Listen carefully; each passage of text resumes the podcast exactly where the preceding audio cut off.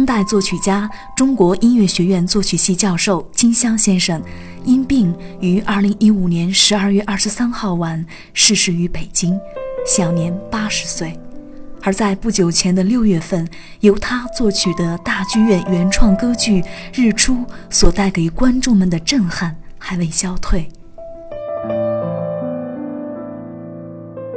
金湘先生曾经在国家大剧院原创歌剧《日出》的新闻发布会上谈到了他对于歌剧中人物形象刻画的看法。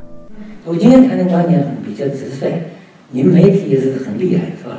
你们见多识广，如果不对，你们可以跟我跟我跟我争论，我不怕。要活到这个年龄，好像也没什么可怕的，是吧？是可以大家共同共同探讨。所以我认为，就在。歌剧里面，这种大段的抒情的东西，跟人物细致的刻画的东西，这是重要的。这个人物出来像不像李世清？你们听看，他是不是这个人物？为谁？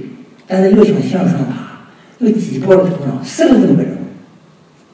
如果你听的不是这个头，个个个别的字都不找字，那这个意思失败。日出是金湘先生创作的第十一部歌剧，也是他创作历程中最不平凡的一部作品。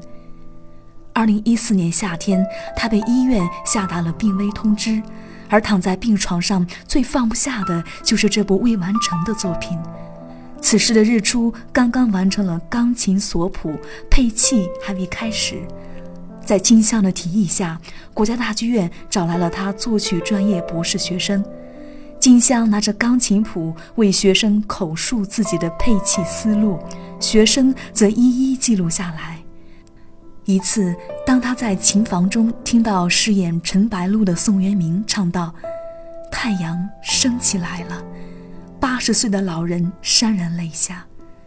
有音乐就有希望，太阳升起来了。我权且将这句唱词作为歌剧《日出》世界首演的贺词吧。最终，《日出》于二零一五年六月亮相国家大剧院的舞台，获得了巨大成功。斯人已去，在本期节目中，我们也把《日出》的经典唱段《太阳升起来了》送给这位伟大的音乐家。我们不会忘记，他在自己生命的日落之时，谱写出了日出的壮丽与辉煌。